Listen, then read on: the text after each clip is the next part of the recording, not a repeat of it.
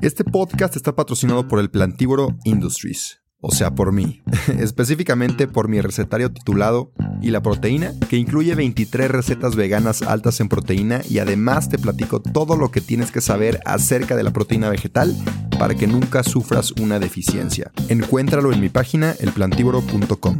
También acabo de publicar junto con Vic mi primer audiolibro. Vic es una plataforma con más de 250 mil títulos que puedes escuchar en español y en inglés. Entre ellos está el mío, donde te cuento mi trayectoria y aprendizajes en el veganismo desde un punto mucho más personal. Es un contenido completamente diferente a lo que he publicado y estoy muy orgulloso del resultado. Además, te quiero regalar 14 días gratis en Vic para que puedas escuchar mi audiolibro y muchos otros. Te dejo el link en mi perfil. Disculpa la interrupción, pero si no me promociono yo, ¿quién más? Así que sin más que decir, disfruta el episodio. Si quieres transformar tu cuerpo para así dominar tu vida, bienvenido, bienvenida a El Plantívoro Podcast.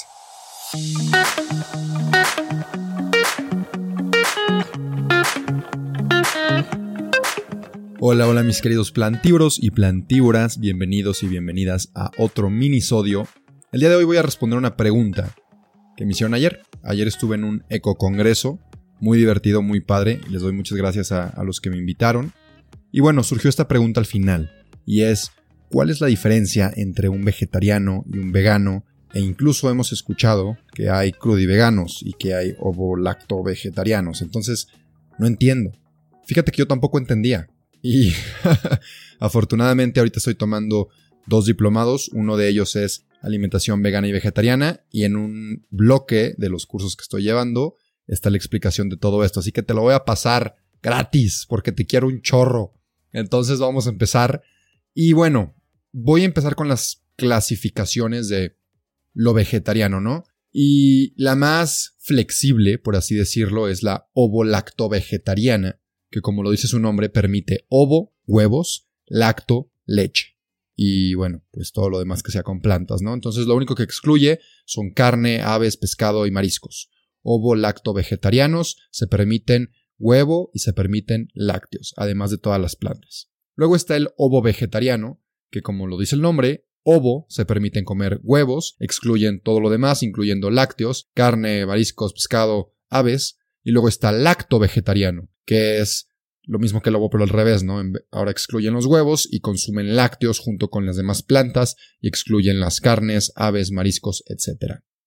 Después está una clasificación que se le llama semi-vegetariana o un semi-vegetariano. Es aquel que simplemente escoge reducir su consumo de productos de origen animal, pero no los quita de su dieta. A esto también se le llama flexitariano, flexitarian. Son aquellos que uno, dos, tres días a la semana no consumen productos animales, pero no, no es algo estricto, simplemente igual y por cuestiones medioambientales o de salud, reducen su consumo de producto animal, más no lo dejan. Ok, vamos bien hasta este punto con la clase, espero que sí. Despierta, regresa conmigo si te me fuiste, porque pasamos ya a las clasificaciones más estrictas, ¿no? Uy, qué medio. Está la vegetariana estricta o vegana, que en realidad sí hay diferencia entre estas dos. Ambas excluyen todo producto animal carne, aves, pescado, mariscos, huevos, lácteos, cualquier alimento que venga de origen animal, ¿no? Pero el vegano va un paso más allá. El vegano no consume o no usa ningún producto que involucre sufrimiento animal.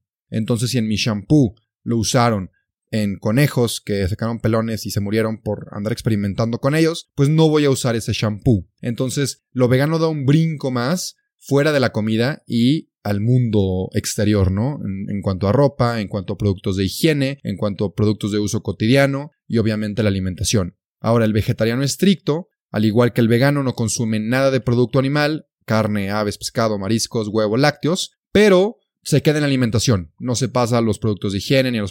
Oye, antes de seguir con el episodio, te quiero platicar de la mejor proteína vegetal que hay en el mercado. Si eres atleta, ya sea que corras, maratones, camines, vayas al gimnasio o practiques fútbol, Vida Birdman es mi marca favorita porque son productos 100% de origen vegetal, libres de químicos, soya, lácteos y gluten, y aparte son de excelente calidad, no he encontrado nada mejor en el mercado, y tienen un muy buen sabor. Tienen proteína en polvo, creatina, leches vegetales, BCAAs, entre muchos otros productos. Si quieres revisarlos, ve a su página, vidabirdman.com. Y personalmente te platico que llevo ya consumiéndola por tres años y me ha encantado. Así que a ti que estás escuchando este podcast, te quiero dar un regalo y es un 15% de descuento si usas mi código El Plantívoro cuando compres cualquiera de los productos en la página de Vida Birdman.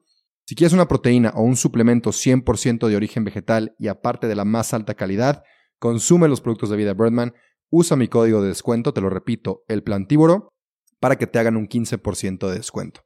Eso es todo, sigue disfrutando del episodio. Productos de uso, cotidiano o a la ropa. Simplemente es la alimentación. Hay una clasificación muy relacionada con esto, que en inglés eh, es muy popular, se le llama Whole Food Plant Based, que sería alimentación a base de alimentos enteros, alimentos...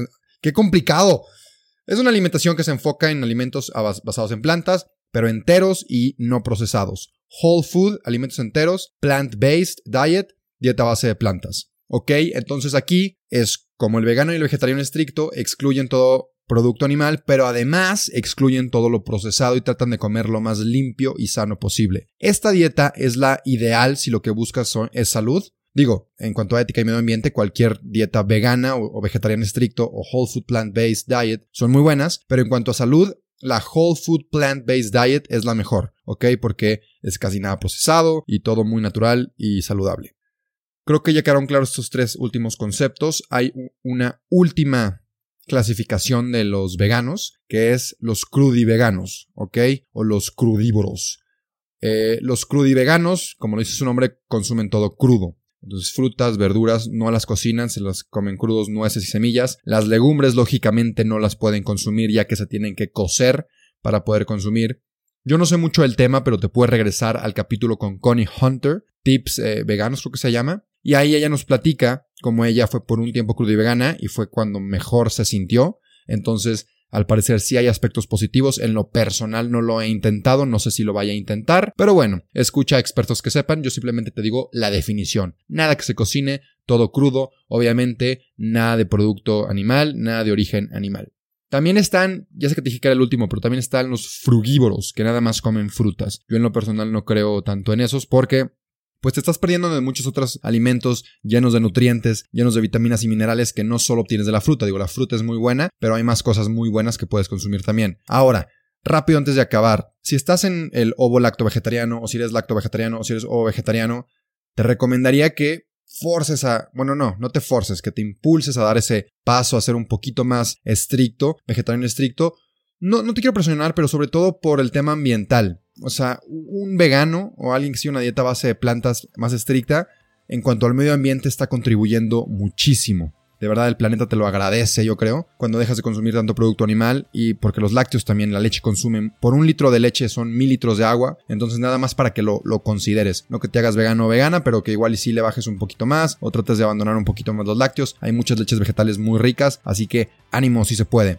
Si te quedó alguna duda, si quieres que entre a los temas éticos de por qué no comer huevo o por qué no tomar leche o cualquier cosa que se relacione, dime por favor, mándame un mensajito y yo con mucho gusto te platico de esto. Entre a más gente le sirva, para mí mejor. Ya me han dicho que los de alimentos chingones les, les, han gustado. Entonces, qué bueno, voy a seguir haciendo de esos. Pero por lo pronto, con esto me despido. Espero que te haya gustado. Si te gustó, compártelo. Si sabes que alguien tiene esta duda, compárteselo. Y pues bueno, te deseo que tengas un excelente día, una súper hermosa semana y una vida padrísima. Entonces te quiero y te mando un abrazote. Nos vemos.